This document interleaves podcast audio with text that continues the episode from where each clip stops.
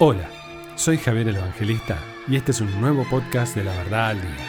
El tema de hoy, el testimonio. A lo largo de estos meses de aventura por las redes sociales, fui recibiendo cientos, si no miles de mensajes de ánimo, dudas, certezas, quejas y muchos tópicos más. Pero hay un tema que es recurrente y trata y habla con respecto al testimonio, mío, tuyo, propio o ajeno. El testimonio, para bien o para mal, es una obsesión mal infundada y mal dirigida cuando es mal interpretada. Por lo general, se habla del testimonio para condenar al otro. Ahora, eso sí, que quede claro, siempre al otro, nunca a nosotros mismos. Pocas veces para admirar al otro y menos aún cuando se trata de animar a los demás.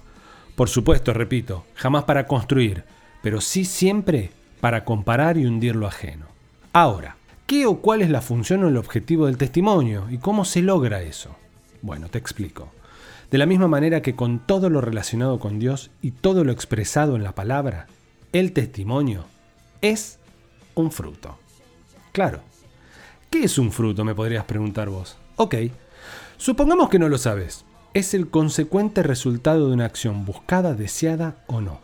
Básicamente, es un resultado. Quiere decir que para exhortar a otros tengo que tener frutos o resultados de algo. En este caso, el de la búsqueda de la oración y la revelación.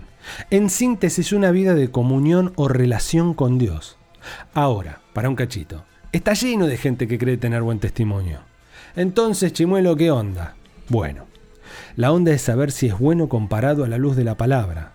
Pero hay otro tema no menos importante acá que creer que tengo un buen testimonio no me hace certero. ¿Por qué? Porque quien tiene un buen testimonio no condena, no compara y no hace fuerza para que lo que la palabra dice que son frutos lo sean.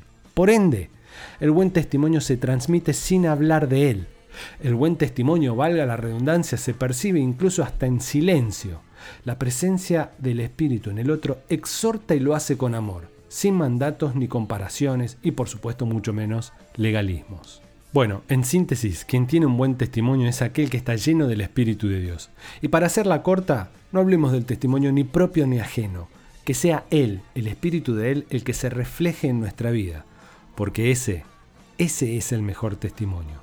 Y te dejo con esto. El legalismo y la religiosidad dejan ver una clara falta de relación o comunión.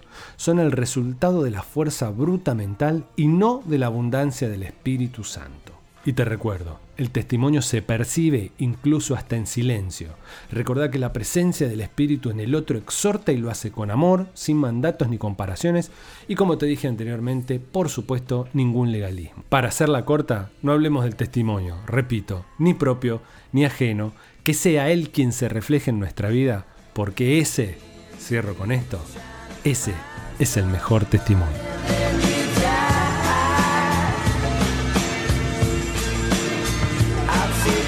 Soy Javier el Evangelista y nos estamos escuchando en el próximo podcast muy pronto.